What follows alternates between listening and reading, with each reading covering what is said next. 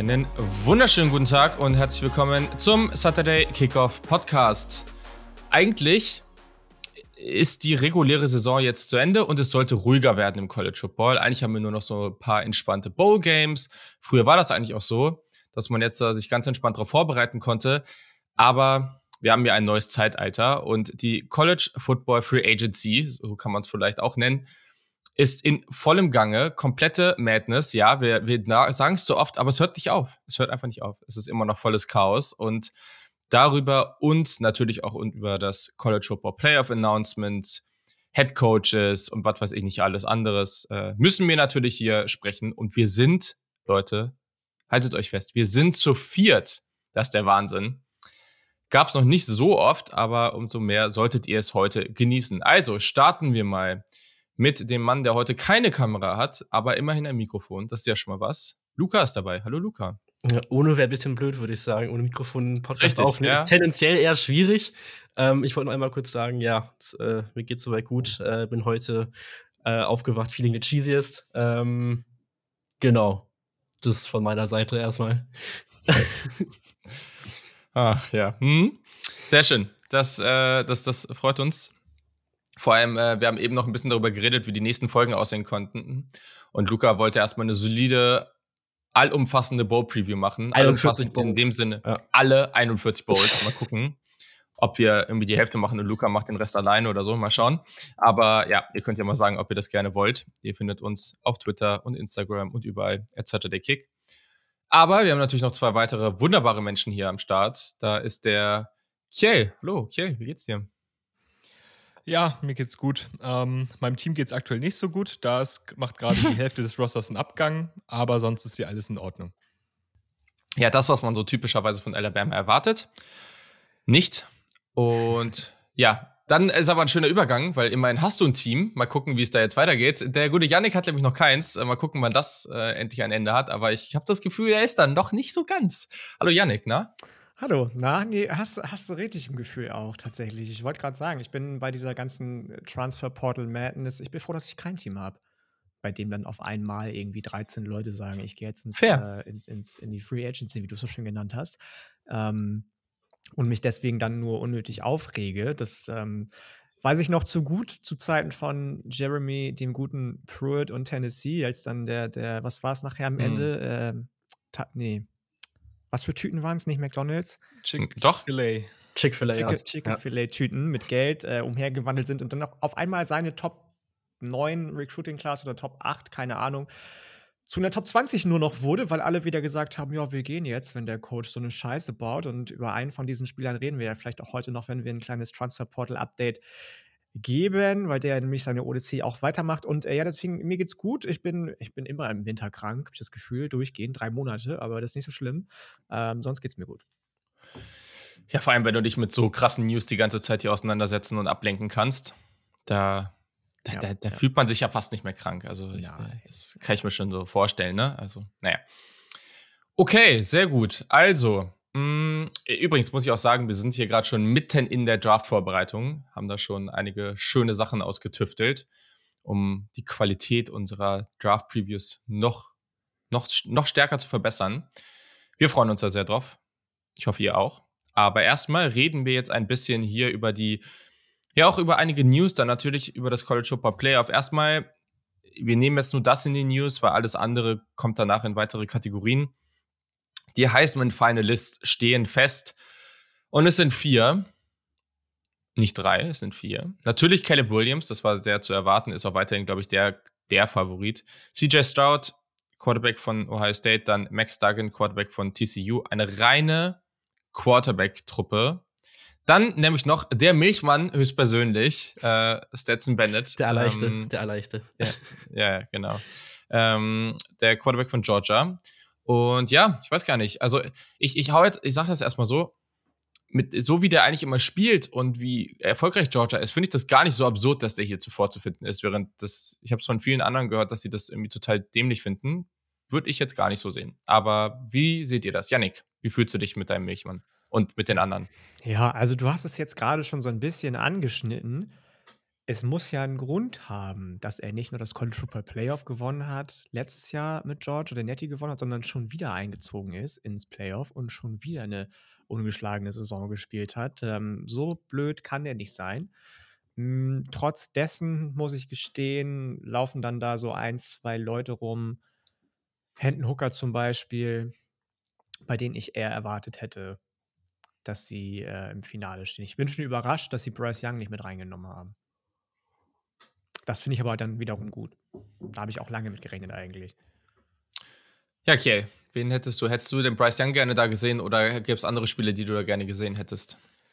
Also ich sag mal so, Bryce Young ist ein besserer Quarterback als einige von denen, die da jetzt gerade im Finale stehen. Ähm, aber ich hätte ihn jetzt für die aktuelle Saison äh, nicht reingenommen, einfach weil er den Award schon gewonnen hat und weil die Saison jetzt auf keinen, also ich sag mal so, wenn er da stehen würde, dann könnte man das bestimmt irgendwie rechtfertigen, aber er würde den Award wahrscheinlich nicht gewinnen und dann kannst du ihn auch einfach gleich rauslassen. So, deswegen, keine Ahnung. Und dadurch, dass es ein ganzer, also ein reiner Quarterback-Award ist, ich finde, den Case, den man für Stetson Bennett machen kann, ist, dass er in den großen Spielen, die irgendwie alle von uns geguckt haben, gegen Oregon und auch teilweise gegen Tennessee und jetzt auch wieder gegen LSU, da sah er mal relativ gut aus, fand ich persönlich. Und ähm, da sah er mal wie ein, wie ein, sehr, sehr guter, sehr, sehr solider Quarterback aus oder überdurchschnittlich guter Top-Quarterback.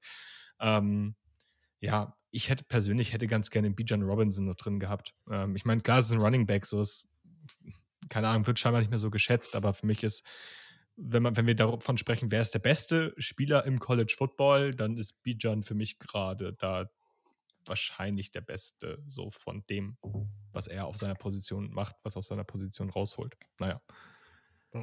Ja, also ich, ich hatte jetzt auch nicht groß viel mehr zu ergänzen, wurde schon viel jetzt gesagt, was richtig war. Ähm, Bijan hätte ich auch wahrscheinlich dann drin gefunden oder eher noch äh, drin gehabt, gerne. Ähm, vor allem, ja, CJ Stout, äh, CJ Stout sag ich schon, ähm, Stetson Bennett. Ja, ich war auch nicht jetzt so komplett begeistert mit der Entscheidung. Irgendwo sehe ich dann die Punkte schon, ja. Ähm, aber wenn du halt nicht mal wirklich dann, ja, der unbedingt beste Quarterback in deiner Division bist mit Hendon Hooker so, dann tue ich mich da ein bisschen schwer. Aber naja. Ja.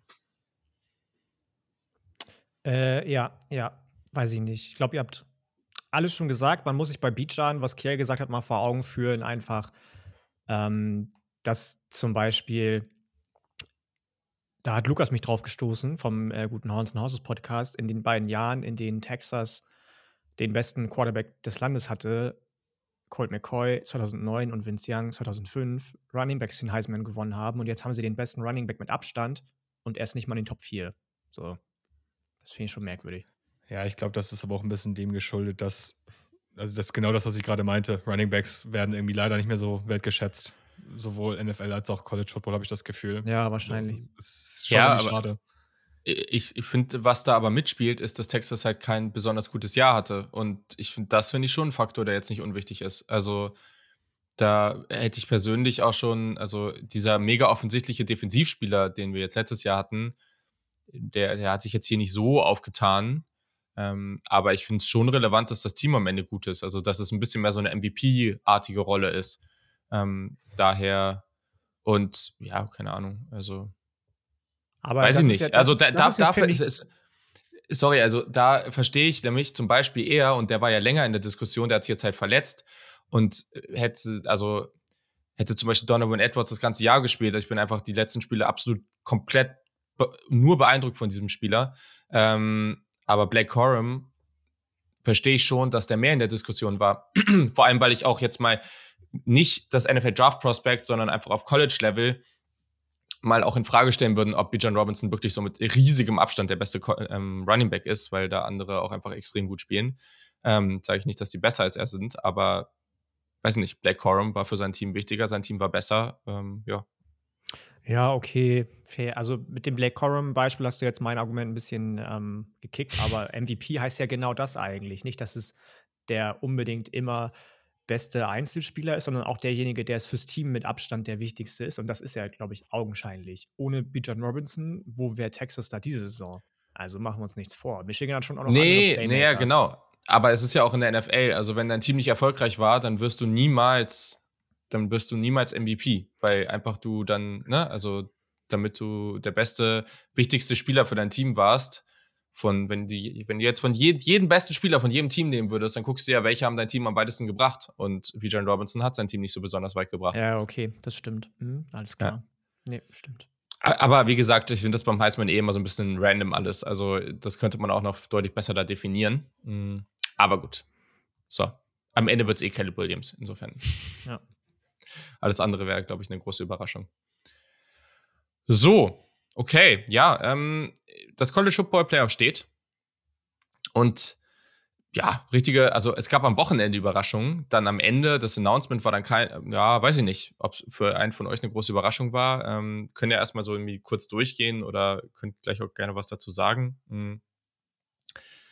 Wir haben ja schon durchaus ein spannendes Playoff, würde ich sagen. Ähm, die Nummer eins, ja, Georgia, keine Überraschung, gegen die Nummer vier, Ohio State. Ist, ich muss sagen, es fühlt sich ein bisschen falsch an, weil irgendwie, also am Ende war es die einzig logische, das einzig logische Ding. So, es gab eigentlich kein anderes Team, was man hätte darüber nehmen können. Das verstehe ich.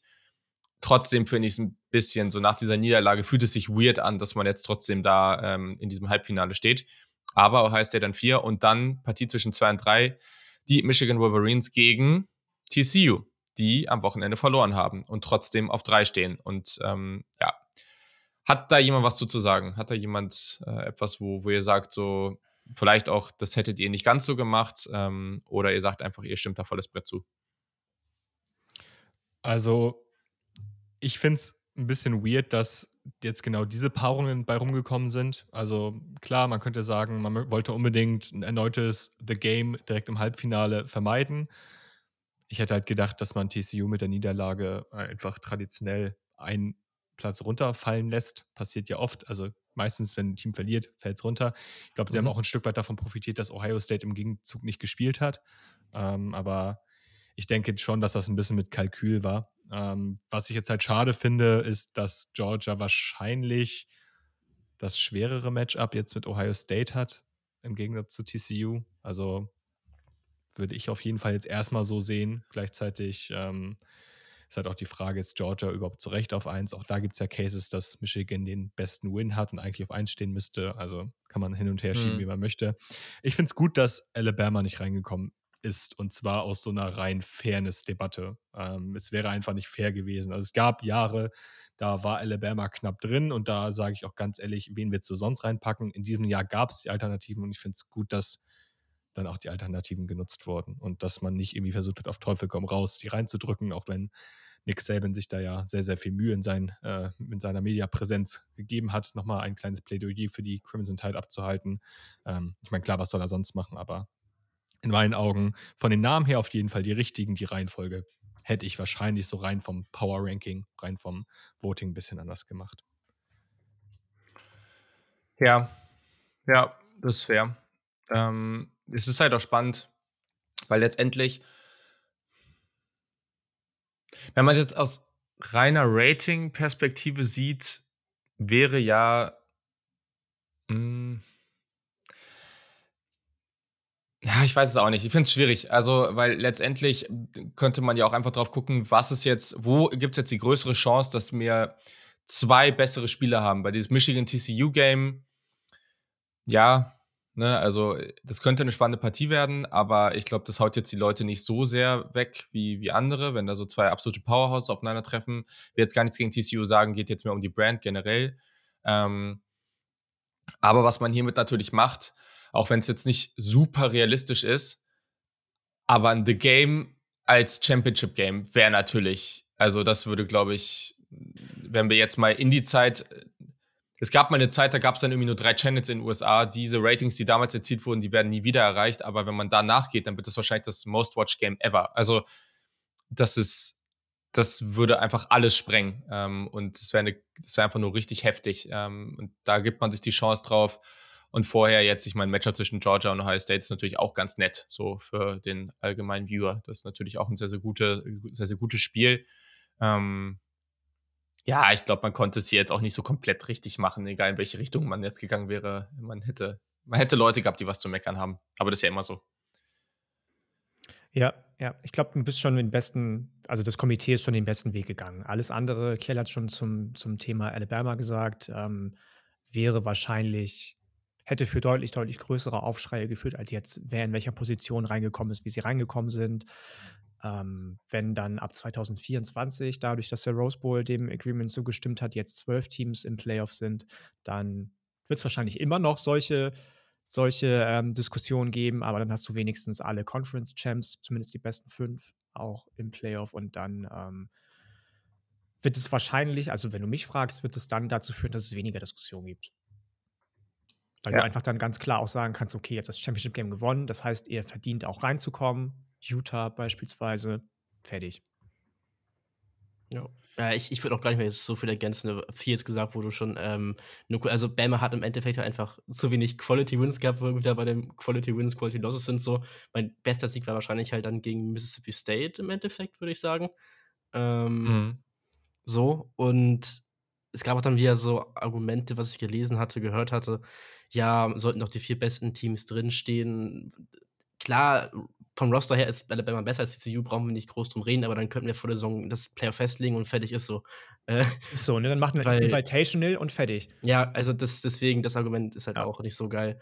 Ähm, und ich glaube, insgesamt ist es halt für Michigan jetzt mit den aktuellen Seedings ganz gut, ganz gut gelaufen, sag ich mal, weil sie halt Georgia und Ohio, also vor allem Ohio State, ein bisschen umgangen sind, sag ich mal, direkt äh, im Rematch. Und alle wissen ja, im Rematch ähm, ist ein Team immer schwerer zu schlagen. Ähm, generell in zwei Spielen mhm. ist ein. Team zweimal schwerer zu schlagen als in einem Spiel. Und deswegen, glaube ich, für Michigan ist es eine ganz angenehme Situation, ist, auch wenn TCU auf jeden Fall kein äh, zu unterschätzendes Team jetzt ist. Ähm, ja, nur im Vergleich jetzt.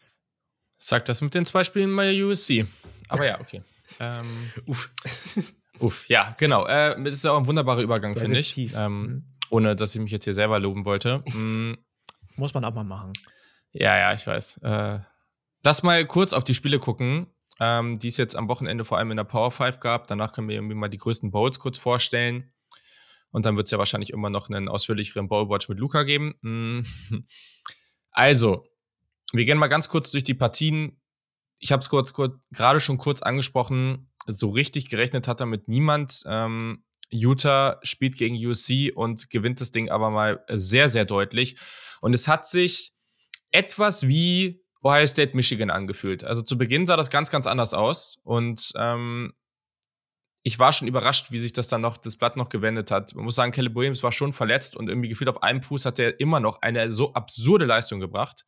Heftiger Dude, nur diese Defense, mh, hm, diese Defense hat letztendlich UC dann schon stark enttäuscht. Ähm, trotz alledem, gutes Jahr von UC, aber äh, es gab jetzt schon klare Hoffnung auf ein auf das College Football Playoff und muss man auch irgendwo sagen, ähm, USC im Playoff mit Caleb Williams hätte natürlich auch was gehabt. Das wäre schon auch spannend gewesen. TCU verliert. Jetzt sind sie vor Ohio State. Wären die dann immer noch drin gewesen vor Ohio State? Das hätte ich sehr, sehr spannend gefunden, aber wir werden es nie erfahren. Ähm, ja, Luca, du hast jetzt gerade nur kurz was dazu gesagt. Was, was hast du zu der Partie zu sagen? Was war da dein Eindruck? Mm, ja, ich hatte halt vor allem die erste Halbzeit noch tatsächlich live gesehen gehabt, die auch ein bisschen später losging, weil davor wieder ganze Zeremonie und ganze Spaß war. Ähm, mhm. Und da kam es auch schon so vor, keine Ahnung. Caleb Williams, erste Halbzeit und zweite Halbzeit war ein komplett anderes Spiel, was er da gemacht hat. Klar, verletzungsbedingt auch irgendwo, aber erste Halbzeit, das sah nochmal, keine Ahnung, auf dem heißen Niveau auf, was wir die ganze letzten Spiele, sag ich mal, gesehen haben von ihm. Und danach hat aber auch die Utah Defense, muss ich sagen, äh, muss ich auch mal der Utah Defense Credits geben, hat auch echt stark gespielt und auch nicht mehr viel dann zugelassen, haben dann auch viel geblitzt.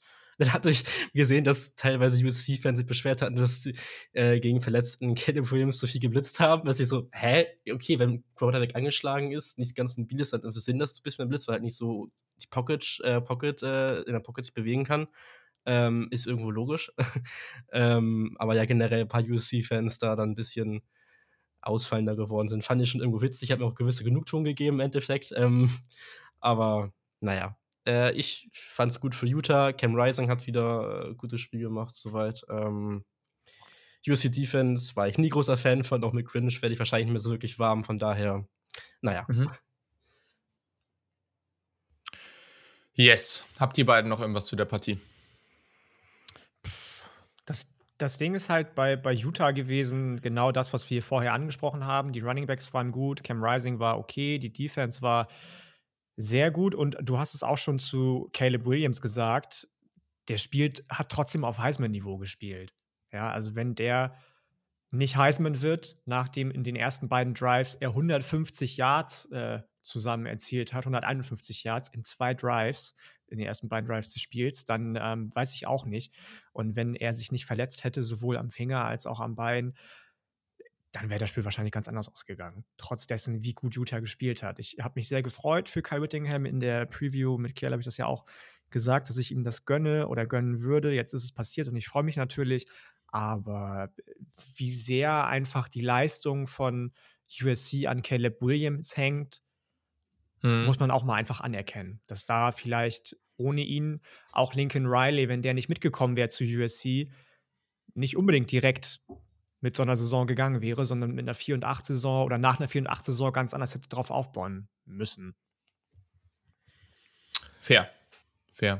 Ich glaube, was wir bei USC auf jeden Fall für die Saison festhalten können, ist, ähm, und es war ja wieder das gleiche, gleiche Spiel, wie es die ganze Saison schon ist, USC braucht eine Defense, um ganz oben mitspielen zu können, um bei den, bei den ganz, ganz großen Teams irgendwie angreifen zu können. Ich will nicht wissen, was beispielsweise passiert wäre, wenn USC jetzt auf Georgia getroffen wäre, weil mhm. also Georgia kann halt auch Offense und Georgia hat auch das Potenzial, den Caleb Williams zu limitieren. Das kann dann auch ganz schnell ugly werden. Ähm, Utah hat es aber auch gut gemacht, Luca hat es gerade angesprochen. Ähm, haben, haben sich nicht unterkriegen lassen von, von frühen Fehlern, die sie selber gemacht haben, sind dann gut zurückgekommen. Da waren solche Coverage ja. bei, das war unglaublich. Das wollte ich nochmal ja. kurz ergänzen. Also, das war erste Halbzeit Defense von Utah, das war echt grausam. Ja. ja. Mhm gleichzeitig äh, USC. Also USC kann, USC muss Defense lernen und USC muss vor allem Tackling lernen. Also Grüße gehen da mhm. vor allem raus an Kalen Bullock, den ich eigentlich ganz gerne mag, als so ein Free Safety. Aber was da teilweise für Tacklings gemisst wurden, Titans, die mhm. einfach über den Safety rüberrennen, drei Spieler, die Tackling bei Dritter und 19 nicht, nicht, an, nicht anbringen können und daraus resultiert ein Touchdown das ist dann auch irgendwie schlechte Execution und ähm, das hat dann auch nichts in den Playoffs verloren, um ehrlich zu sein, wenn man dann mal so hart ist. Ähm, ja. Gerade nicht, wenn du dann eh schon zwei Losses gegen das gleiche Team hast. Ja, das ist sehr, sehr korrekt. Ja, USC ist so ein Team, äh, zum einen durchs Recruiting natürlich, aber gleichzeitig auch, ähm, ich meine, sie haben ja sehr gute Defensivspieler in den letzten Jahren auch rekrutieren können. Allen voran Corey Foreman. Top 5 Recruit in seiner Klasse. Ähm, aber die sollten halt auch wirklich das Portal jetzt nutzen. Ne? Also die sollten jetzt einfach hier sich geben und volles Brett da, die besten Defensivspieler mal so rüber ne? angeln. Haben sie ja letztes Jahr, aber halt nur Offense. 20 Spieler, glaube ich, übers Portal geholt, aber fast nur Offensive. Ja. Haben sie nicht noch hier Mackay Blackman ähm, von, von, war der nicht von Colorado? Äh, ja, wer war er? Ja. Aber ja, Ne, also zum Beispiel, ich weiß jetzt nicht genau, was da die Situation ist, aber so ein Linebacker hier, Justin Flo von Oregon, ähm, unglaubliches Talent gewesen, was mit so jemandem, ne? Also das, ähm, da muss doch eigentlich was drin sein. Aber sprechen wir gleich drüber. Jetzt erstmal geht's in die SEC. Mhm, LSU hat 30 zu 50, schöner Score irgendwie, mhm, gegen Georgia verloren. Und auch wenn diese Passing Offense rund um Malik Neighbors und vor allem Keishon Booty ja gar nicht so schlecht aussah, äh, ich glaube, dieser Start, den man da erwischt hat, das war ungefähr der weirdeste Start ever. Ähm, das lief einfach alles andere als gut. Dann hat man irgendwie den, das Field Goal verschossen. Äh, kein Mensch hat reagiert, dass der Ball dann noch irgendwie rumlag und Georgia ist dann einfach zurückgelaufen, so ohne Gegenwehr zum Touchdown. Und ja, das, das war alles ein bisschen komisch. Diese Interception äh, von Jaden Daniels, die war einfach nur das größte Pech auf diesem Planeten. Mhm. Und dann ab, war man ganz schnell, ganz weit hinten. In der zweiten Halbzeit hat man ja sogar noch ein bisschen aufholen können, aber das hat auf keinen Fall mehr gereicht. Nicht, dass man jetzt das hier gewonnen hätte, aber das war dann schon irgendwie sehr unglücklich. Okay, unser SEC-Experte hier. Was ist so deine Einschätzung zu diesem Spiel zwischen den Bulldogs und den Tigers? Ja, ich glaube, dass es ein Spiel war, was auf jeden Fall hätte knapper sein können, wenn LSU nicht zeitweise komplett dieses Spiel einfach aus der Hand gegeben oder fast schon aufgegeben hätte. Das war natürlich ein Stück weit daran gekoppelt, dass äh, Jaden Daniels sichtliche Probleme hatte. Der hat sich während des Spiels leider Gottes verletzen, wurde dann später ausgewechselt für den äh, Backup-Quarterback Garrett Nassmeyer. Ähm, das lag aber auch daran, dass, dass Georgia einfach brutal effizient war und diese Drives, die sie dann zu den Scoring Drives gespielt haben, die haben sie einfach brutal effizient runtergespielt, haben jeden Fehler von LSU ausgenutzt, haben LSU ganz, ganz klar die, die Grenzen aufgezeigt und defensiv in, ein paar Aktionen, gerade in der ersten Hälfte, LSU überhaupt keine Luft gelassen. Also, was Jalen Carter mit den Interior Offensive Linemen von LSU da teilweise angestellt. Und mit Jane Daniels. Ja, und mit Jaden Daniels dann auch noch, den er dann wie so eine Trophäe in die Ey. Luft direkt. Also, das hatte schon was schon so äh, König der Löwen-Vibes. ähm, Gott. Das, das war schon brutal. Und in meinen Augen hat LSU hier und da immer mal wieder Momente gehabt, äh, gerade am Anfang des Spiels, wo sie ihren ersten Touchdown scoren oder wo sie mit Garrett Nassmeyer kurzzeitig dann echt ein, zwei gute Drives aufs Board legen. Immer diese Momente gehabt, wo man sagt, okay, vielleicht kommen sie nochmal wieder zurück. Und immer, wenn diese Hoffnung immer weiter aufgekeimt ist, dann kam eine Interception von Garrett Nassmeyer. Dann kam das Big Play der Georgia Defense und er hat Georgia offensiv dann auch brutal gescored. Über die Titans, äh, mit denen sie mega viel gemacht haben, aber auch ein gutes Laufspiel welches sie aufgezogen haben und ähm, auch einem guten Stetson Bennett, ich habe es vorhin erwähnt. Also der spielt in diesen großen Spielen echt immer relativ solide und relativ gut. Äh, ja, und es wird einfach für die nächsten Teams brutal schwer sein, Georgia zu stoppen, die eigentlich ja durch ihre brillante Defense immer brilliert haben. Die war jetzt zeitweise in der ersten Halbzeit gerade up front brutal, aber auch die hat ein paar Löcher aufgezeigt hier und da und bin mal gespannt, wenn sie das wieder repariert bekommen, ist Georgia für mich der klare Titelanwärter zurzeit. Wer kennt sie nicht? Die brillante Defense, die brilliert. Sehr schön. ähm, während wir hier so quatschen, äh, geht ja auch ein weiterer SEC Mass Exodus weiter. Ähm, Five-Star Freshman von Texas AM, Cornerback Denver Harris, ist jetzt auch offiziell im Transferportal. Also da passiert auch noch einiges. Wer jetzt schon dachte, dass gestern irgendwie de, das, das Größte war, was passiert, ich glaube, das wird nicht so sein. Ich glaube vor allem, dass noch sehr, sehr viele große Namen auch ein bisschen später reinkommen. Aber mal gucken. Vor allem, ich habe mich bisher war ich noch relativ entspannt, dass Ohio State noch keine Spieler drin hat, aber ich glaube, das wird dann ja wahrscheinlich eher nach dem Playoff kommen. So, habt ihr noch was auch, zu der Partie? Sind schon Spieler Bitte? von Ohio State. Das sind doch schon ja, Spieler von Ohio State. Aber nicht viele. Also ist jetzt noch nicht so, dass es so crazy ist. Ähm, so. Ich denke, da nee, kann danach nee, noch mehr Spiel habe ich nichts mehr. Aber LSU, ich glaube, the future is bright auch mit Garrett Nussmeyer, mit, mit Harold Perkins Jr. auf Linebacker, der noch zwei Jahre mindestens ja. spielt. Ich glaube, Brian Kelly hat das schon eine Truppe, mit der man rechnen muss nächstes Jahr. Ja. Auf jeden Fall. Und da mal gucken, was bei LSU da jetzt noch so passiert. Ähm, Kirschen Budi kommt ja zurück, geht nicht in die NFL Draft. Das, das war auch noch. eine große Überraschung, meiner Meinung nach. Aber ganz nett für die Tigers. Ähm, und ja, dann lass uns mal weitergehen. Haben wir noch, äh, noch ein paar Spiele hier vor uns. Ja, eine Partie, die dann schon, naja, wobei, ja, ist die Frage. Man dachte, es könnte entscheidend sein. Mm, und das hieß dann irgendwie auch schon relativ schnell, oder nach der Niederlage war dann irgendwie safe klar, dass so heißt, dann irgendwie reinkommen würde. Mm. Kansas State hat tatsächlich gegen TCU gewonnen. Ähm, Kansas State hat ja schon mal gegen TCU verloren dieses Jahr. Da ist wieder dieses Thema. Sehr, sehr schwer, ein Team zweimal zu schlagen in einem Jahr. Und Kansas State, die ja viele von uns, nicht ich, muss ich auch ganz klar sagen, vor diesem Jahr als sehr, sehr gut eingeschätzt haben in der Big 12, haben tatsächlich die Big 12 Championship gewonnen. 31-28. Am Ende mit dem Field Goal äh, in Overtime. Und ja, was soll man sagen? Tolles Jahr für Kansas State. Ähm, einfach unglaubliche unglaubliche Leistung. Mm, Deuce Vaughn war äh, völlig crazy unterwegs. Hervorragendes Spiel wieder mal von ihm. Und Will Howard hat es dann jetzt als Backup ähm, tatsächlich geschafft. Das ist crazy, ne? Mit zwei komplett unterschiedlichen Quarterbacks, Adrian Martinez ja. und Will Howard, äh, schafft Chris Kleiman ähm, das, was fast keiner für möglich gehalten hat, mit so einem wirklich mediocre Team eigentlich immer, die Big 12 zu gewinnen und ein ja. Playoff-Team zu schlagen, das ist schon, äh, verdient schon sehr, sehr großen Respekt. Man sagen muss, ja, ich hatte Kansas State jetzt auch nicht in, im Championship-Game gehabt, so. Ich hatte sie als Überraschungsteam, da hat wahrscheinlich gefühlt jeder gehabt, so.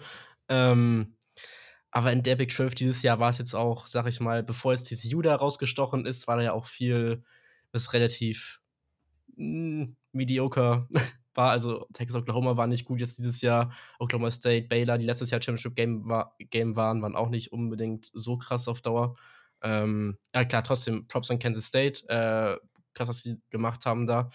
Hat jetzt zwei Jahre in Folge, hätte man jetzt wirklich ein intensives Big 12 Championship Game, würde ich mal so sagen. Ähm, hat der Conference auf jeden Fall jetzt nicht schlecht getan. In Zukunft wird es der Conference dann, glaube ich, nicht schlecht gehen, Oklahoma und Texas da rausgehen. Ähm, ja, ansonsten zum Spiel noch kurz ein, zwei Sachen vielleicht. Also, ich hatte vom Spiel noch eine kleine Preview geschrieben gehabt. Ähm, da hatte ich nochmal rausgehoben gehabt, dass auch die Kansas State Defensive Flying gegen die TCU O-Line, dass ein sehr kritisches Matchup, Matchup werden könnte. Und wenn Kansas State da Erfolg hat, ist auch gut aussehen könnte im Spiel insgesamt.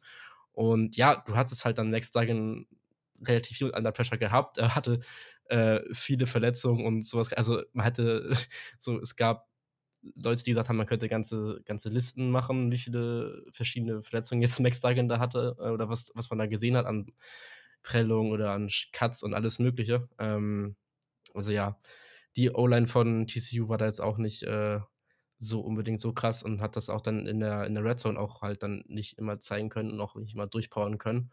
Ähm, deswegen Kansas State Defensive Line. Ähm, angeführt von Felix Anudike Usoma nochmal äh, war echt sehr, sehr krass. Yes. Kiel, hast du noch was? War gar nicht mehr viel. Luke hat ja schon sehr, sehr viel äh, herausgestellt. Eventuell nochmal äh, einfach als, als Draft-Prospect und äh, auch einfach, weil es ein spaßiger Spieler ist und wir uns alle im Discord sehr, sehr äh, an ihm erfreut haben. Deuce Vaughn ist halt schon irgendwie ein cooler Typ. Ne? Also ja.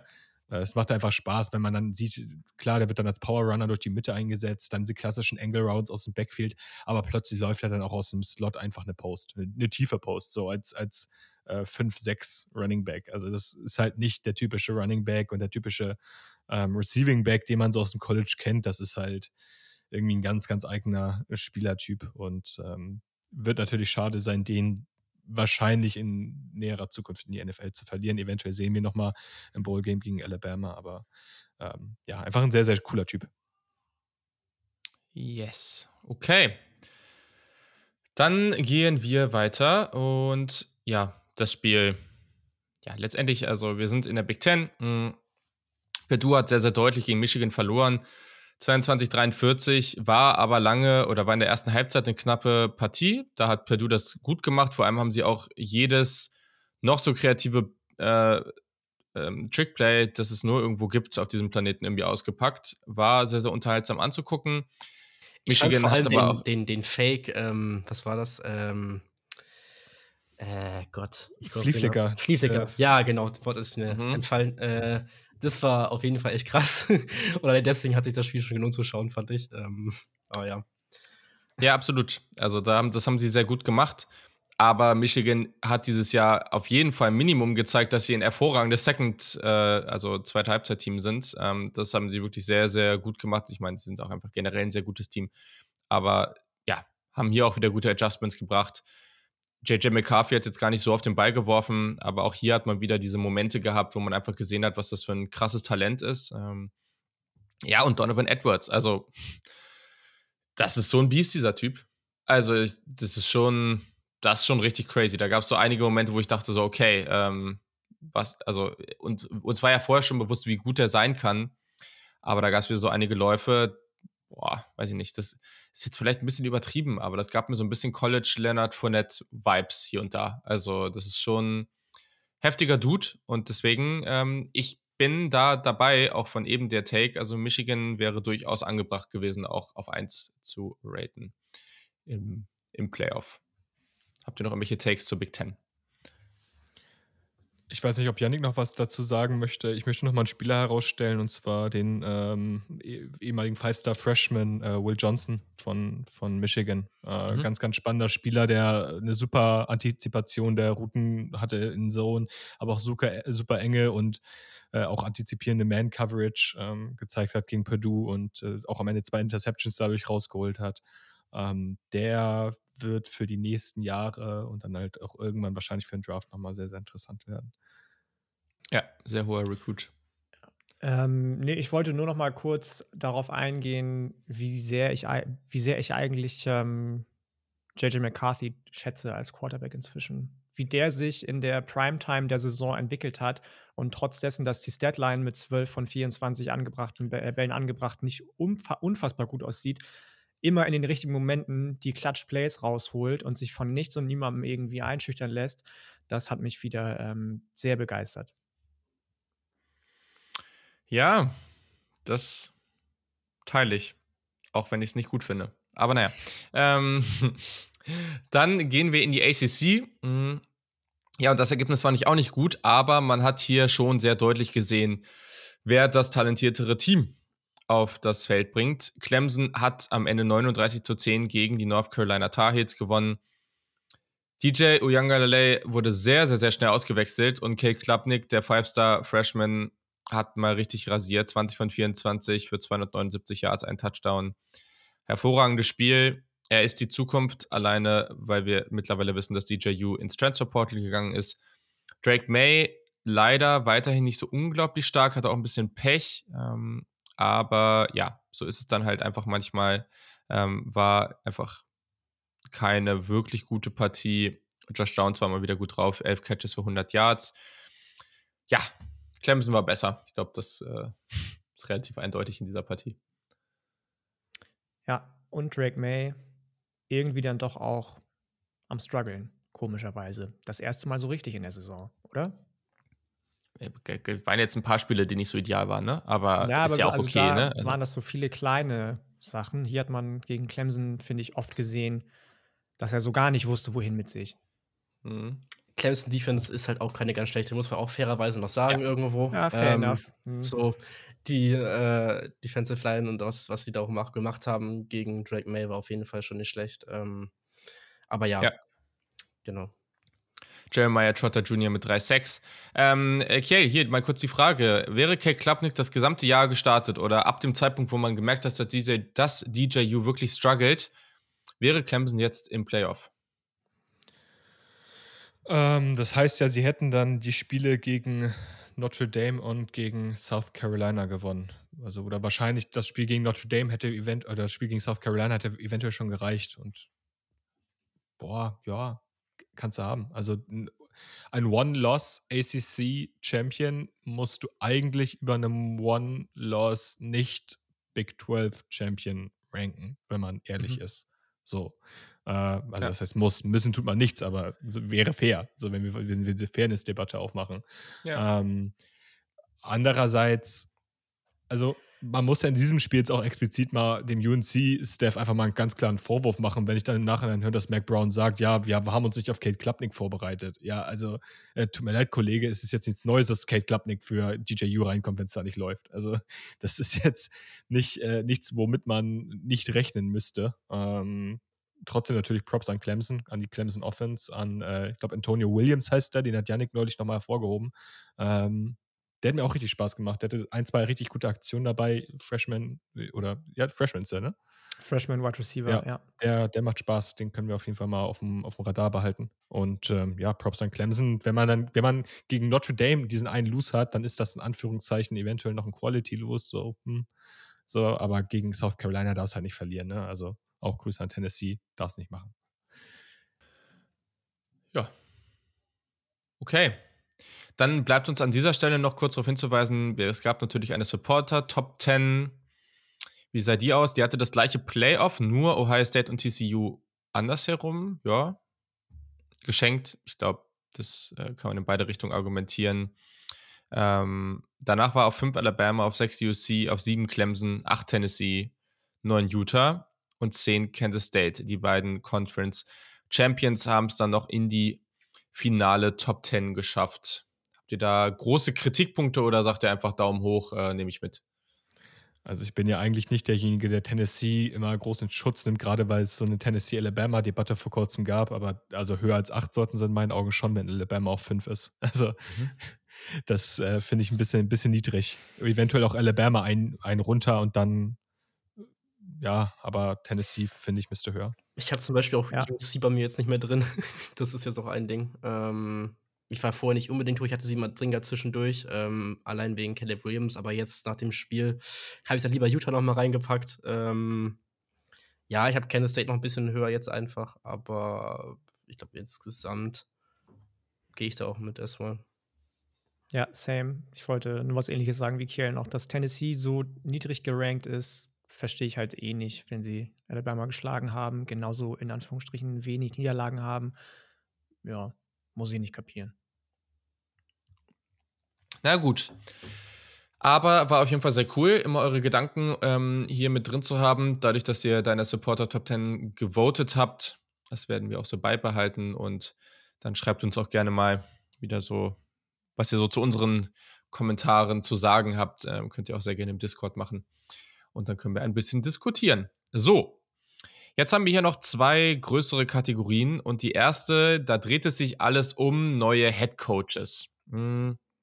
Und das ist, glaube ich, ganz interessant. Das, was wir machen werden, ja, irgendwelche solche Argumentationsformate gibt es ja jetzt an unterschiedlichsten Stellen. Hm. Und was wir uns überlegt haben, ist, dass wir sagen, jeder von uns, wir haben eine Mini-Draft gemacht äh, äh, in, in unserem Slack-Channel. Und ähm, ja, ich hatte Glück mit meinem vierten Pick immer noch den zu bekommen, den ich eh genommen hätte.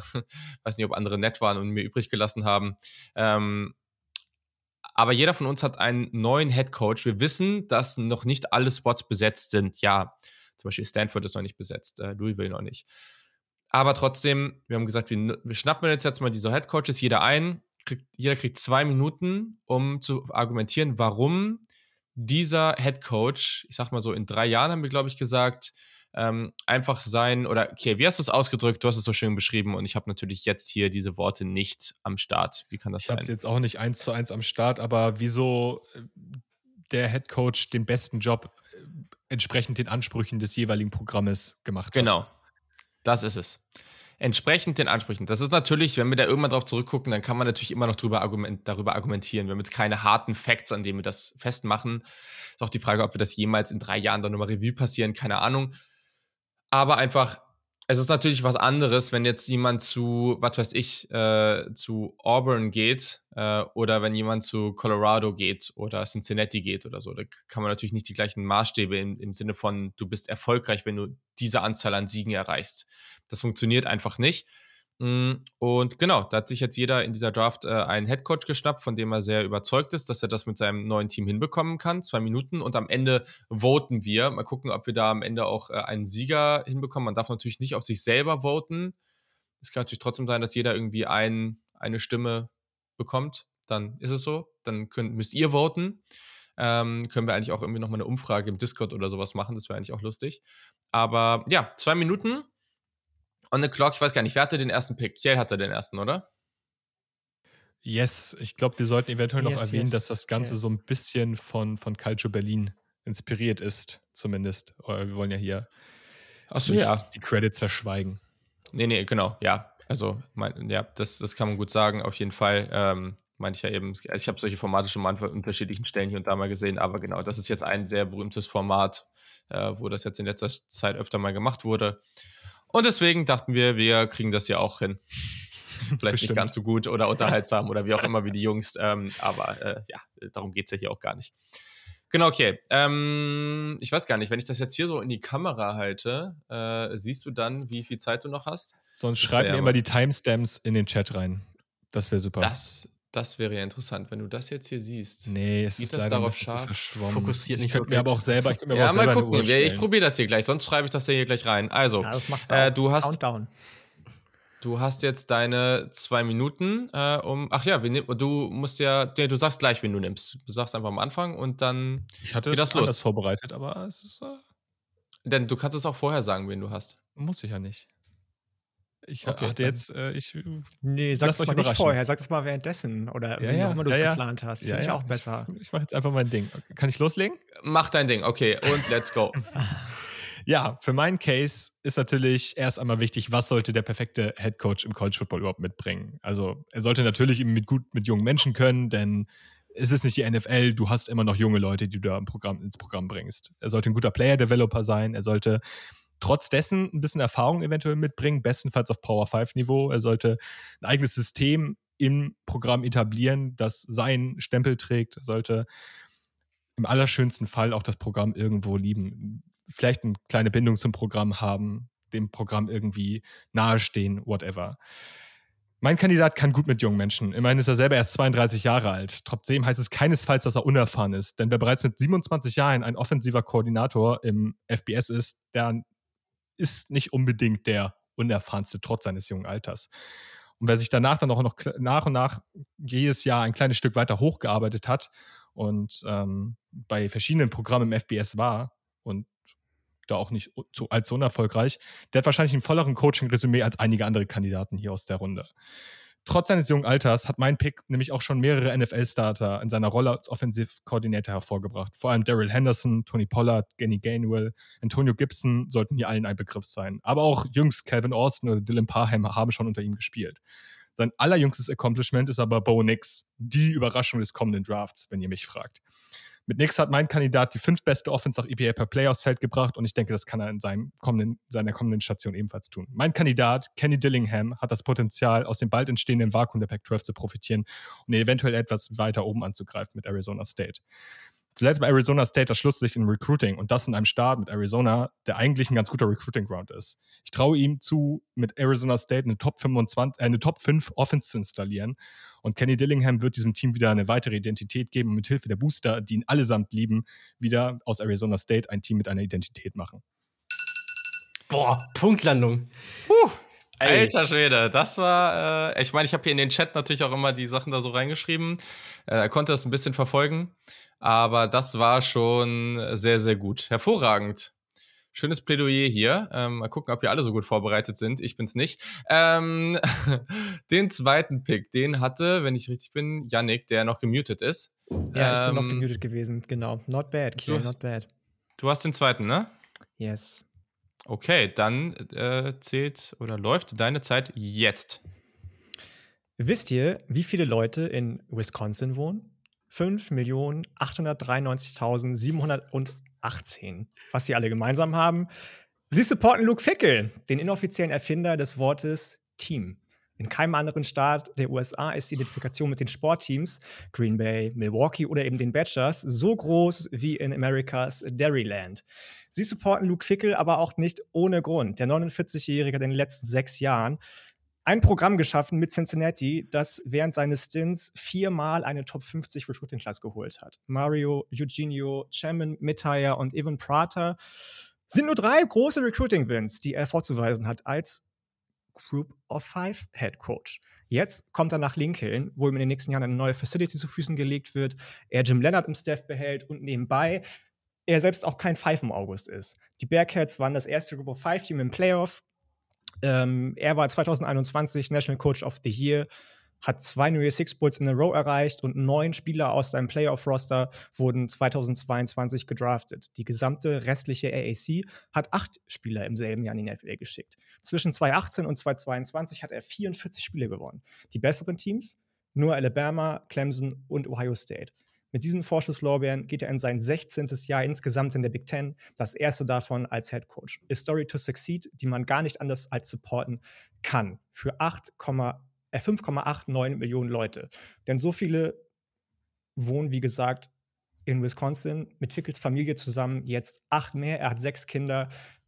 Then together everyone achieves more.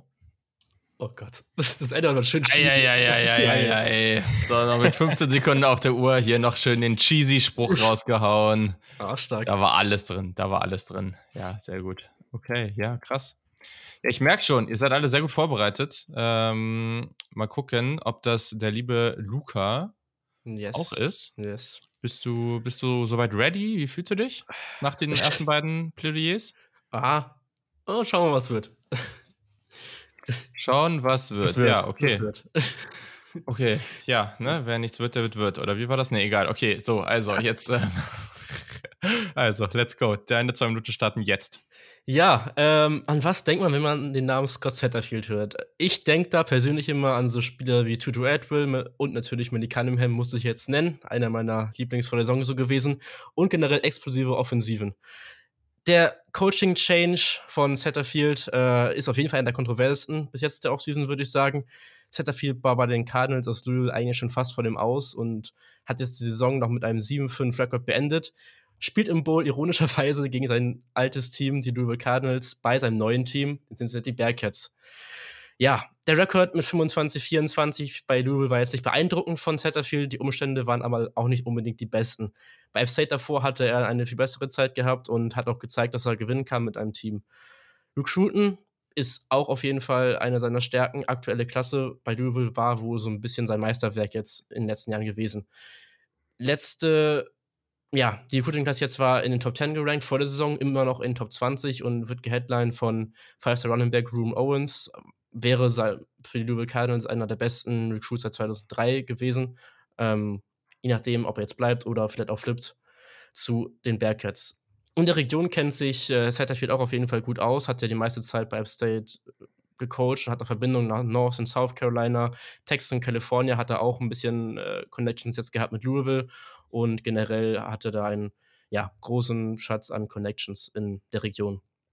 Ich glaube insgesamt, dass Satterfield ein guter Hire ist für Cincinnati, da er sie sicher auf jeden Fall in die Big 12 leiten sollte und das auch so, glaube ich, das Ziel von Cincinnati ist, das jetzt einen guten Übergang zu bekommen von einer Ära von Fickle zu einer neuen in die Big 12 und das Satterfield jetzt. Ähm, er hat nochmal jetzt einen größeren ja, Salaries Pool bekommen für seinen Coaching-Staff, ähm, wo man auch sehen kann, dass die Schüler Vertrauen in ihn hat. Und außerdem glaube ich einfach, dass er nochmal einen off offensiven Ansatz bringen kann, den Backheads, die nochmal noch mehr helfen kann ähm, mit vorhandenem Personal. Oh, oh. Das ist der letzte Satz. Äh, mit dem vorhandenen Personal auch nochmal eine gute Offense aufs Feld zu bringen. So. Sehr gut. Das gibt Abzüge der B-Note. da müsst ihr euch dann äh, überlegen, wie sehr ihr das dann noch so einbeziehen wollt. Muss ich, Ein Satz. Jetzt muss, ich hier selber meine, jetzt muss ich hier selber meine Zeit im Blick behalten. Äh, oder einer von euch macht das auf dem Handy. Ich kann sonst kurz äh, Zeit stoppen. Ich schreibe es hier noch ganz gerne rein. Stressig hier. Sekunde. Ähm, you can start now. So, was braucht es denn in der heutigen Zeit, äh, um wirklich erfolgreich zu sein? Ich würde da sagen, da geht es nicht so viel um Family und diese ganzen Geschichten da, sondern es geht vor allem um Swag und Attitude. Das ist natürlich das, was die Spieler heute wirklich abholt. Und das ist das Wichtigste, denn was braucht man heute vor allem? Wir beschäftigen uns unglaublich viel mit Recruiting, mit Four- und Five-Stars und die braucht es. Man braucht die besten Spieler. Und wer kann das besser als jemand, der selber ein unglaublich erfolgreicher Spieler war? Der Spieler oder der Coach, über den ich jetzt spreche, der war einer der erfolgreichsten NFL-Spieler überhaupt. Äh, zweimal Super Bowl-Champion, Defensive Player of the Year, sechsmal First Team. Ähm, und noch viele andere Sachen. Als Coach hat er relativ früh in seiner Karriere gleich, ähm, auch wenn es auf dem FCS-Niveau war, mit Jackson State ein 27 zu 5 Record ähm, geholt und hat 21 und 22 die SWAC, die eigene Conference, gewonnen. Natürlich geht es um Dion Primetime Sanders, ähm, der einfach eine unglaubliche Leistung bisher geleistet hat. Ähm, mit wenig Ressourcen und keinem großen Programm hat er den Nummer 1 Spieler seiner, äh, seiner Klasse, Travis Hunter, absolut crazy Talent auf der Cornerback-Position, an eine FCS-Schule geholt. Sein Recruiting war besser als das von vielen FBS-Unis. In 2021 war er mit Jackson State auf 58 gerankt, äh, vor Teams wie Iowa State, Syracuse, Washington State, Kansas und Colorado für das Team, was er jetzt coachen wird. Er wird sicherlich nicht immer der ähm, begeisterndste Typ sein oder der sympathischste Typ, aber er wird viele junge Spieler begeistern und er wird das Portal und das Recruiting absolut dominieren. Ich glaube, er wird nächstes oder übernächstes Jahr schon in der oberen Hälfte, was das Talent angeht, in der Pac-12 sein.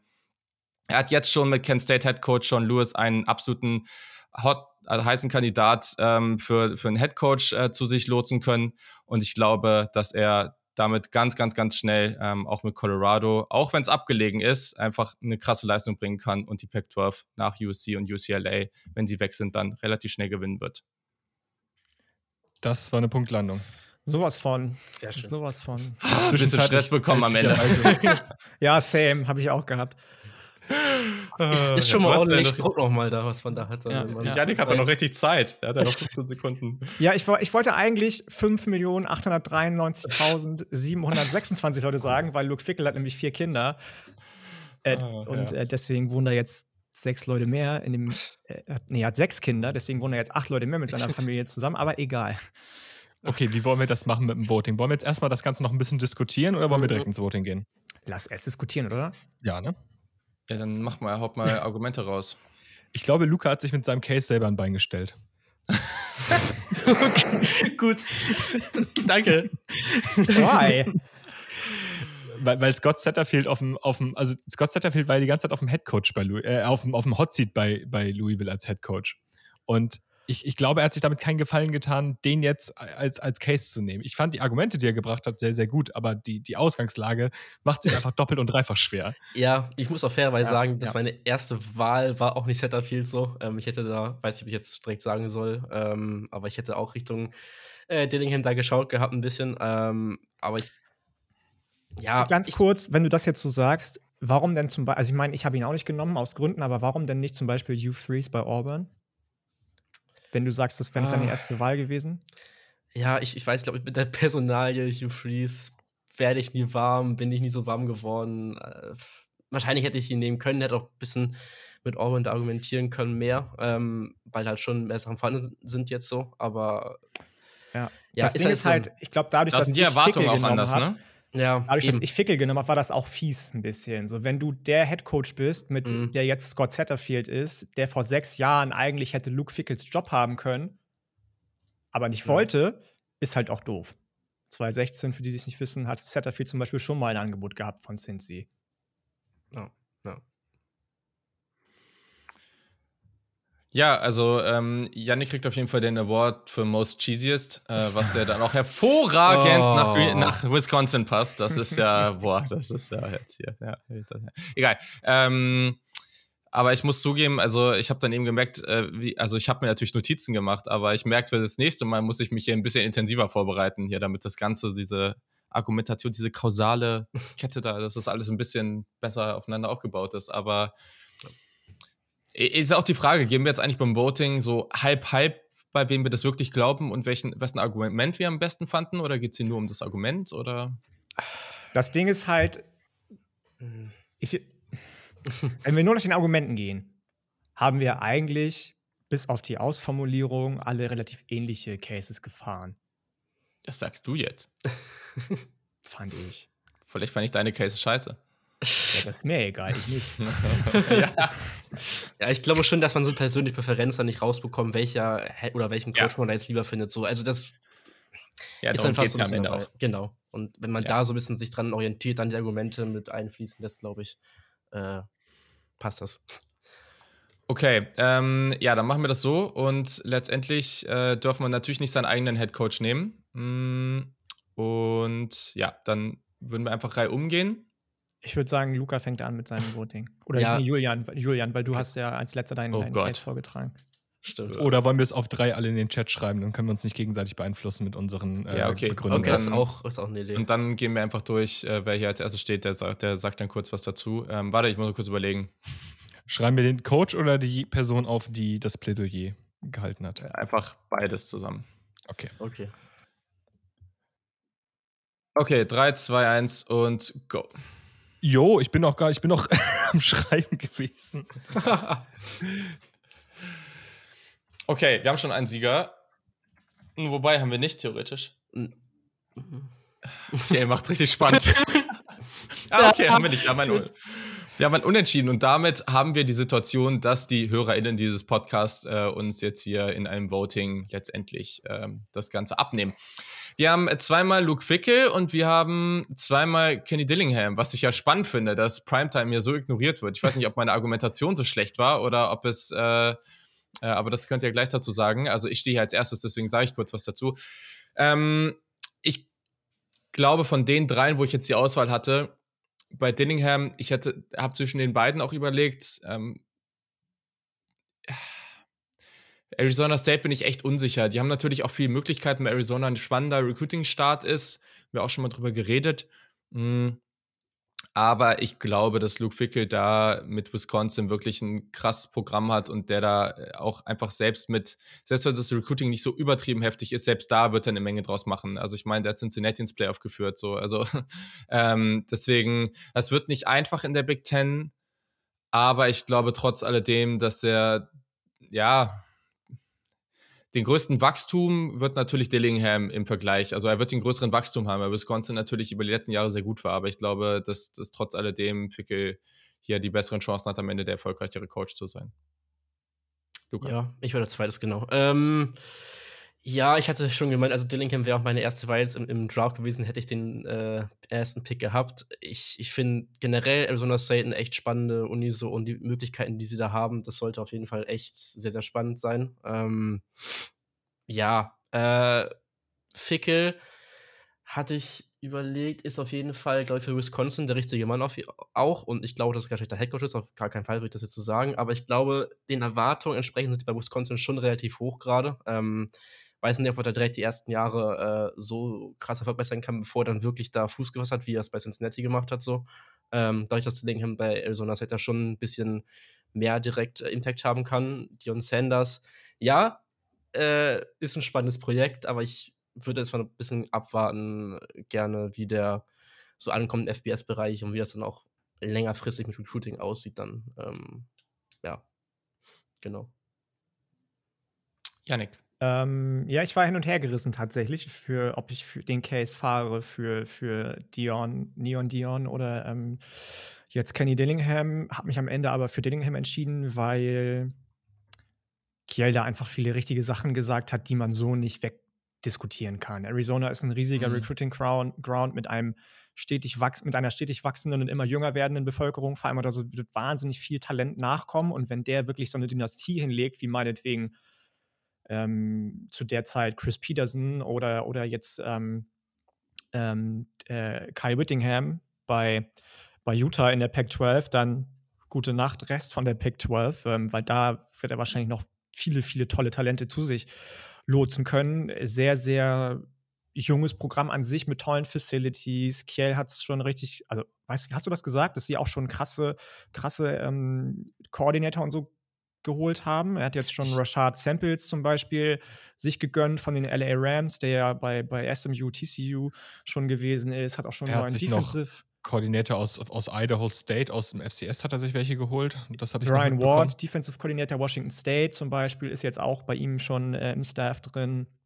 Ähm, also schon krass, gute Case, hat Kiel sowieso gefahren. Das Problem bei Dion Sanders ist für mich einfach, wie konsistent das ist. Und das habe ich, glaube ich, auch schon geschrieben, weswegen ich sie nicht genommen habe. In drei Jahren ist der halt weg. So, in drei, der wird was aufbauen und in drei Jahren ist der halt weg. Der kann jetzt noch so geil sein.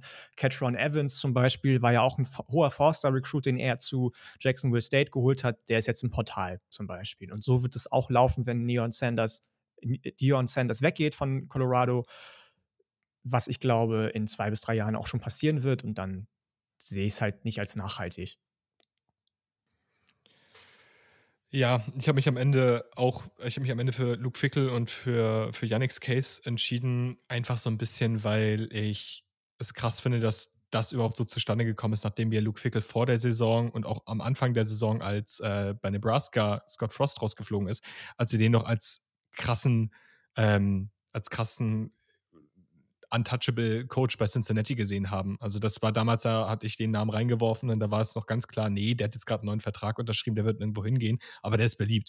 So, und jetzt gibt es wirklich ein Programm, was, was Luke Fickel sich angelt und es dann auch noch schafft, den eigenen Defensive Coordinator Jim Leonard äh, zu halten im Staff, wenn es auch vielleicht erstmal nur kurzfristig ist, aber wird sich zeigen. Es sind zwar zwei Philosophien, die aufeinandertreffen, aber das ist halt einfach ein krasser Staff, den er da hat oder ja, also auch eine gute Basis, auf der er aufbauen kann.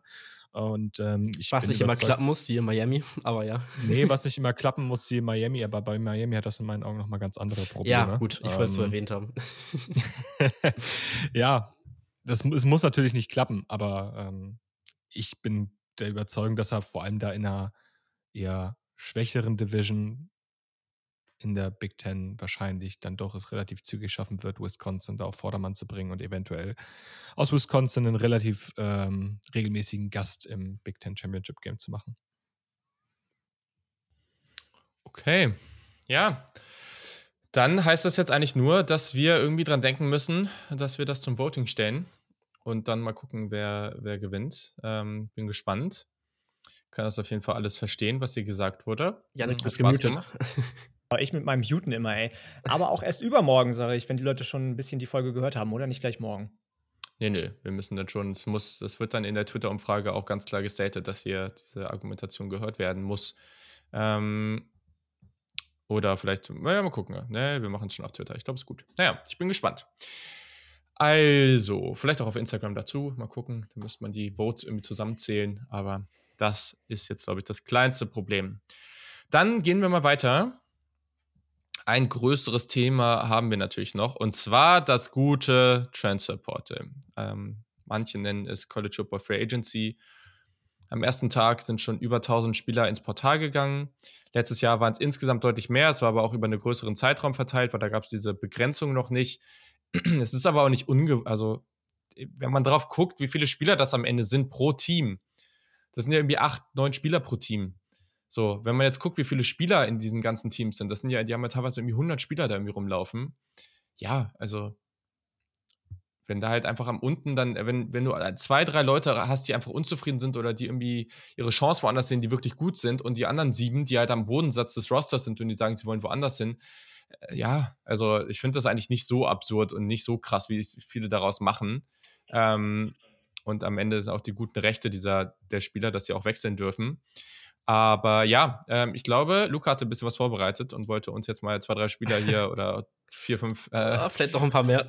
ähm, kurz mal nennen hier, die, ähm, die ins Portal gegangen sind. Und ich glaube, es ist wichtig aber zu sagen, das hat gerade erst angefangen. Das ja. dauert ja jetzt ein bisschen. Also es wird noch sehr, sehr viele, wahrscheinlich auch echt hochkarätige Spieler geben, die wir da noch sehen werden. Also mal gucken, was noch passiert. Aber auch jetzt sieht das schon sehr vielversprechend aus. Ja, also ich habe es ein bisschen eingeteilt nach Positionen, die ich mal kurz durchgehen werde ähm, und mal kurz ein paar Spiele nennen werde pro Position. Ähm, könnt ihr dann gerne noch zwischengrätschen, falls ihr da was zu den Spielern sagen wollt. Ähm, habe erstmal angefangen mit Quarterbacks, da gab es ja schon ordentlich Movement, auch was in der ACC angeht, wo gefühlt dann jetzt mittlerweile mehr als die Hälfte der Starting Quarterbacks der ACC im Portal jetzt sind von letzten Saison. Ähm, da haben wir zum einen halt Devin Leary von North Carolina State, äh, DJU angesprochen vorhin schon von Clemson, Jeff Swims, äh, Georgia Tech wollte ich noch erwähnen, mindestens dann halt noch so Brandon Armstrong, Virginia, das wird spannend sehen dann, wo der unterkommen kann. Den fand ich auch ganz spannend immer. Ähm, und dann noch so Keen Slovis, Phil Jerkovic und Phil Jerkovic hat jetzt zu Pitt auch schon committed gehabt. Ne, Keen Slovis zu Boston College, ich bin gerade durcheinander gekommen. Äh, kann kurz jemand da helfen?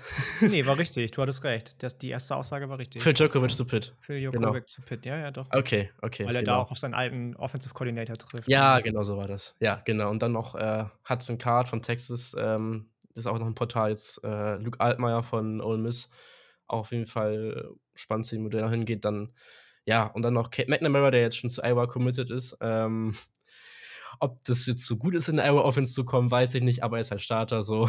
ähm, ja, von daher zu viel, zu viel, so viel zu den Quarterbacks. So. Ähm, Running Backs hatte ich jetzt drei Spieler gehabt, die ein bisschen rausgestochen sind. Einmal LJ Johnson von Texas AM, wo wir schon gedacht hatten, dass bei AM jetzt so ein bisschen was wegbrechen könnte und wahrscheinlich auch wird jetzt noch die nächsten Wochen im Portal und auch Recruiting-mäßig. Ähm, Trey Sanders von Alabama ähm, ist auch im Portal. Kann ich ja vielleicht noch eins dazu sagen oder so. Ähm, ja, und Ray Davis von Vanderbilt ist auch im Portal, ähm, weil der Leading Rusher Vanderbilt und einer der ja, noch besten Spieler Vanderbilt jetzt gewesen die Offen in, der, in der Offensive. Da wird sich auf jeden Fall auch ein gutes äh, Power 5 Team nochmal verstärken können auf Running Back. Ja, Trey Sanders. Ist eine, ist eine traurige Geschichte, wenn man mal drüber nachdenkt, weil es eigentlich ein ziemlich cooler Spieler war, als er aus der Highschool gekommen ist. Ein sehr, sehr hoher Recruit. Ich meine, es ist ein Five-Star gewesen. Ähm, sah aus wie der nächste Shit, heiße Scheiß als Runner. Also der war wirklich, das, also das Highschool-Tape hat man gerne geguckt. Also kann ich auch nochmal empfehlen, das sieht wirklich geil aus. Und dann hat er leider einen Unfall gehabt. Einen Autounfall, ähm, der ihn leider Gottes, ich glaube, anderthalb Jahre lang aus dem Verkehr gezogen hat. Oh äh, Gott. In dem Fall wortwörtlich. Oh ähm, ja, und das endete jetzt halt darin, dass er, wenn er auf dem Feld war, leider Gottes gar nicht mehr so explosiv aussah, nicht mehr die Leistung hatte und auch im Depth Chart immer weiter runtergerutscht ist. Er hat letztes Jahr ein paar Einsätze gehabt, ähm, die waren allerdings auch eher dem, ja, konnte man deswegen mit rechnen, weil bei Alabama der halbe Running Back Room weggebrochen ist aufgrund von Verletzungen. Ja, und jetzt rutscht er halt immer weiter runter, hat kaum mehr Einsatzzeiten gehabt und geht deswegen auch ja ins Portal. Ja, Genau, sehr schön. Äh, Verkehr an, das, das war gerade, äh, war, war stark mit dem aus dem Verkehr gezogen. Gut, äh, nächste Position, Wide Receiver. Ähm, Dominic Lovett von Missouri ist äh, einer der highest-ranked äh, äh, ja, Spieler, die ins Portal gegangen sind da. Ähm, gespannt, wo der unterkommen kann. Dante Cephas von Kent State. Auf jeden Fall auch spannende Spieler aus der MAC. Dorian Singer von Arizona war mit so ja, mit Jacob Cowling, da beste Receiver bei Arizona. Ähm, sollte auch auf jeden Fall einem guten Power 5 Team unterkommen. Ähm, dann Theories von Oklahoma, tut ein bisschen weh, aber hatte noch nicht so viele Targets bekommen gehabt im Laufe der Saison. Ähm, von daher schon verständlich irgendwo. Und Oklahoma hat ja auch äh, ein paar Wide Receiver, Freshmen und auch so einen Jerry Farouk zum Beispiel, der da auch immer weiter hochkommt. Ähm, ja, und dann, wen ich noch erwähnen wollte, ist nicht wirklich Wide Receiver, aber nur einen wirklichen Titan Cup, den ich erwähnen wollte. Austin Stockner von South Carolina ist im Portal, der flirtet jetzt ein bisschen mit einer Rückkehr zu Oklahoma, was ich ganz schön finde, einfach. Ähm, ja, genau. Und Jahim Bell.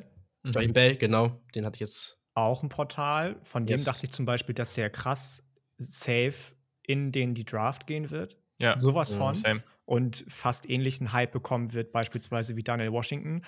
Aber dem ist jetzt nicht so. Und ähm, Dante Thornton von Oregon auch noch. Genau. Receiver gegen genau. Ende der Saison sehr erfolgreich gewesen gerade. Ähm, geht auch ins Portal. Ja, genau. Das waren jetzt so die ich hatte offensiv. Ähm, O-Line noch Darius Henderson kurz, Arizona State. Hatte ich draftmäßig schon mal einen Zettel gehabt. Der bleibt jetzt auch noch. Äh, gucken, wo er unterkommt. Ähm, und dann defensiv äh, hatten wir Justin Flow erwähnt schon, Linebacker von Oregon. Ähm, ja, Janik, willst du noch kurz dazwischen? Äh, Tommy Brockermeyer, hast du den schon erwähnt? Tommy, ah, nee, noch nicht, von Ole Miss, ne? Nee, von, nee, von Alabama. Ah, von Soll Alabama. Ich kurz was Stimmt, der war vorhin erst. Ja, mach du, okay, genau. Ja, also Tommy Brockermeyer hat halt bei Alabama kaum gespielt, war in seiner Klasse ein Top 10 Recruit. Ähm, ist spannend, weil bei Alabama gerade sehr, sehr viele Offensive Linemen ins Portal gehen, unter anderem auch Javian Cohen, der tatsächlich Starter war. Ähm, das ist interessant. Ähm, ja, aber bei Alabama brechen gerade sehr, sehr viele Offensive Linemen weg, unter anderem auch Tommy Brockermeyer wurde zeitlang mit Texas in Verbindung gebracht. Grüße gehen raus an Lukas, der sagt, dass das wahrscheinlich eher unwahrscheinlich ist, dass er dorthin gehen wird, denn die Texas O-Line soll wohl sehr, sehr talentiert sein und da wird er wahrscheinlich kein Licht sehen. Okay, sehr schön. Ähm, ja, also ja, Justin Flow äh, von Oregon hatten wir vorhin kurz erwähnt. Dann noch Mason Cobb von Oklahoma State, auch Linebacker, ähm, sehr athletischer Spieler gewesen. Ähm, ja, Defensive Line Edge Dessen McCulloch von Indiana, der wahrscheinlich auch jetzt zu Oklahoma ähm, tendiert gerade. Ähm, das Steht bei 24-7 bei 100 Prozent. Ja, genau. Das wäre auf jeden Fall echt ganz cool, ähm, die da ein bisschen zu verstärken bei, bei uns. Ähm, Jacob Lacey, der ist schon committed von, Oklahoma, äh, von Notre Dame zu Oklahoma. Ähm, und dann noch Tunis Adelay von AM ist auch ein Portal, einer von den angesprochenen Spielern, die jetzt dann, ja, AM, das, das sinkende Schiff dann doch verlassen irgendwo. Ähm, ja, Defensive Back, Cornerback, Cornerback, Fentrell Cypress von Virginia, wollte ich noch erwähnen, dann defensiv. Ähm, ist gerade wohl, also es gibt viele Gerüchte, dass Ohio State äh, an dem dran ja. ist, aber mal gucken. Also war ja, glaube ich, glaube auf Pro, also First Team ACC, glaube ich, äh, wenn nicht Second Team, ähm, mhm. aber auf jeden Fall sehr gutes Jahr gehabt. Ja, genau. Das wäre jetzt mal so von mir jetzt grob gewesen. Könnt ihr ein paar noch nennen, falls noch wichtige gefehlt haben. Äh, Tony Grimes, UNC. Genau. Five Star, völlig, genau. völlig wasted in der UNC-Defensive. Also der wird safe super, super krasse Angebote bekommen. Ich habe eben Catron Evans von Jacksonville State schon angesprochen. Ich denke mal, dass der zu Leon Sanders und Colorado sich bewegen wird. Und ähm, nee, ich weiß nicht, ich glaube, ansonsten kann man nur noch Bates? kurz äh, äh, ähm, Catron Evans Defensive ah, Liner ja, von Jacksonville ja. State. Und äh, sonst kann man nur noch Terrence Lewis alles Gute wünschen für seine weitere Odyssee. Ehemaliger Tennessee-Commit, der dann doch zu Maryland committed ist, sich das Kreuzband gerissen hat, zu UCF ja. gegangen ist, sich wieder verletzt hat und jetzt das dritte Mal im Transfer. Ja, das ist kein JT Daniels, ne? Ich wollte es gerade sagen. Der könnte sieben Jahre könnte am College gespielt haben, im Endeffekt. Ne? Das ist crazy. Wir müssen jetzt alle hoffen, dass JT Daniels entweder in die ACC oder in Big die Ten. Big, Ten. Ten. Nein, der geht zu Western Kentucky. Der Quarterback von Western Kentucky ist jetzt im Portal Stimmt. auch. Äh, Reed, Austin Reed heißt der und bei Western Kentucky beerbt er niemand anderen als nämlich nicht Jared Dogie, der auch von West Virginia kommt, der nämlich nicht gespielt hat, weil Austin Reed ihn gesnappt hat. Aber für den, für den Power 5 wäre natürlich Big Ten AC wär, wär witzig. Ja. Das stimmt. Das ist richtig. Ja, und da wird eh noch einiges passieren. Ne? Also ja. auch da zum, äh, zum Beispiel jetzt einfach nur mal bei Ohio State. Also wenn Kyle McCord das Quarterback-Rennen gewinnt, dann bleibt Devin Brown vielleicht, weil der halt der jüngere Spieler ist. Wenn Devin Brown aber gewinnt, dann kann man sich relativ sicher sein, dass Kyle McCord zum Beispiel ähm, ehemaliger Five-Star-Quarterback ins Portal gehen wird und so. Also das sind Sachen, die kommen halt noch irgendwann, aber letztes Jahr ist diese ganze UC-Madness da um Caleb Williams und Co., das kam ja erst irgendwann. Das war ja gar nicht so früh. Dementsprechend, ähm, ja, wird noch einige spannende Monate rund ums Portal geben. Da ich glaube auch jetzt sicher. nach den Bowl Games, wenn dann noch ein ja. paar Spiele sich entscheiden werden, auch dann von den ja. vier Playoff-Teams. Ähm, das wird noch ja. ein bisschen was geben dann. Ja, es gab dieses Gerücht, dass Drake May potenziell ins Portal geht, was irgendwie, keine Ahnung, äh, völlig aus dem Nichts. Er hat jetzt wohl schon was dazu gesagt, dass das nicht so sein würde. Muss jetzt einfach mal abwarten. Ähm, aber er persönlich hat sich dazu geäußert. Er kommt ja auch aus Carolina. Sein Bruder war ja sehr, sehr guter Basketballspieler für die UNC Tar Heels. Also wäre schon sehr überraschend, aber das Gerücht ist zumindest umhergeschwört. Mal gucken, ob das wirklich so ist. Das wäre natürlich verrückt. Und apropos des Sean McCulloch, der hat jetzt sogar ein Official Visit oder ein Visit angekündigt für Oklahoma. Ja, sehr schön. Durch. Vier sehr Tagen, schön. 10. Dezember. Ja, das ja wichtiger Get auf jeden Fall. Und währenddessen Marshall Harris, weiß nicht, hast du dir eben gesagt? Mm, nee. Nee, ich glaube nicht. Linebacker, Texas AM, True Freshman ähm, no. geht auch ins Portal. Also da, das wird crazy. Mal gucken, wer da noch so alles geht. Habt ihr schon die, die, neueste Aussage von Dion Sanders dazu gehört? Welche denn? Er freut sich, wenn er die Tweets liest, gerade auf Twitter die ganze Zeit darüber, dass ganz viele Leute sagen, blessed to receive an offer, from Colorado, aber ihm würde es viel besser gefallen, wenn die Leute schreiben würden, I'm 100% committed to Colorado, weil das ist ja der heiße Scheiß gerade. Ja gut, aber das verstehe ich doch, dass, dass ja. man da lieber hin, also das macht ja Sinn, dass er sagt, er will lieber, dass die committed ja, das ist genau das, was du, was du meintest, ne? Also er ist schon auch hat, geht auch schon andere Wege irgendwie als andere Head Coaches und das ist, glaube ich, gar nicht so verkehrt. Und auch mit der Ansage, dass er erstmal, äh, dass er ein bisschen ausmisst, also wirklich so ehrlich gesagt, dass er ausmisten will, das haben auch nicht viele ja. gesagt so vor ihm. Ähm ja, vor allem, du kriegst das ja sonst nicht so mit. Also ja, auf ja. seinem YouTube-Channel ist einfach alles zu finden. Die komplette Ansprache an das Team ist da zu finden. Mhm. Das kriegst du sonst ja nie mit. Also er, er, ist einfach ganz anders, was das angeht. Ähm, aber ja, aber Mal fair gucken, auch irgendwie, ne? Ich meine, wenn du ja. ein 2 und 10 Team bist, dann ist auch nichts anderes die einzig faire Aussage als strengt euch an oder bewegt euren Arsch ins Portal, weil es gibt nur diese beiden Möglichkeiten. Er muss ja auch gewinnen. Also wenn er das Team jetzt so weiter ja, übernimmt, klar. einfach, dann hat er ja keine Chance. also das muss man ja vielleicht auch einfach so sehen. Ja. Okay. Cool. Ja, da werden wir euch auf dem Laufenden halten. Da folgt uns auch unbedingt auf allen Kanälen, weil da posten wir auch immer viel zu. Da folgt uns auch individuell. Da, wir sind da viel zu am Rumtweeten ähm, zu dem ganzen Thema. Ist ja sehr, sehr unterhaltsam. So, und dann äh, haben wir jetzt noch zwei kurze Kategorien. Erstmal Joystick Award ähm, zu den Championship Weekend. Starte ich gerne mal, ist, glaube ich, vielleicht auch ein Kandidat, den mehrere von uns haben. Für mich gab es da nur einen. Ähm, und beziehungsweise nein, stimmt, eigentlich gab es da nicht nur einen. Ähm, weil der andere fällt mir gerade zu ein, aber ist mir egal. Ich habe ihn eben schon abgefeiert. Ich nehme Donovan Edwards. Äh, absolutes Biest. Ähm, ich fand das unglaublich beeindruckend und freue mich nicht darauf, dass er nochmal gegen Ohio State spielen muss. Also egal ob dieses Jahr oder nächstes Jahr, äh, es wird wieder passieren. Und das möchte ich ungern sehen. Aber ich glaube, der andere Spieler wird ja auch nochmal genannt, den ich hier auf dem Zettel hatte. Janik, wen hast du? Also ich habe plus eins, Donovan Edwards auch. Okay. Ja, okay. Ich wäre sehr, sehr froh, wenn Luca seinen vorziehen möchte. Ich bin noch am Schwanken zwischen zwei ah, Stück.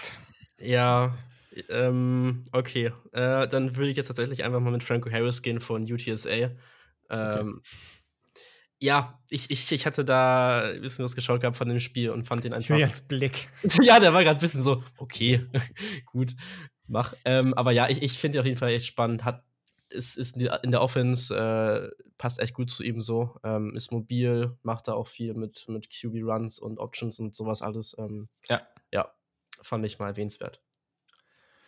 Okay, der hat es bestimmt auch auf der Liste. Ja, es nicht geholfen, wie es aussieht. überhaupt nichts gebracht. Aber ich nehme einen Spieler, den habe ich schon mal erwähnt in einem ganz anderen Kontext hier im Podcast, nämlich an unserer möglichen, in dem Kontext unserer möglichen Riser im Draft, die irgendwann mal relevant werden könnten. Den haben jetzt nicht viele auf der Liste damals gehabt und wahrscheinlich haben den auch immer noch nicht viele auf der Liste. Aber in der Conference USA gab es einen bestimmten Wide Receiver am Wochenende, der mal wieder komplett abgerissen hat. Und das war der gute Zachary Franklin von UTSA. Jawohl. Mm, der hatte einen richtig, richtig schönen Tag. Ähm, hat auf verschiedene Arten und Weisen gewonnen, bei, bei Receiver-Screens, bei deep, tiefen Pässen, wo er exzellente Routes gelaufen ist und konnte sich nochmal richtig schön ins Rampenlicht spielen für den kommenden Draft, wenn er denn deklärt. Aber ja, Zachary Franklin, drei Touchdowns, 144 Yards, my man. Ja, okay.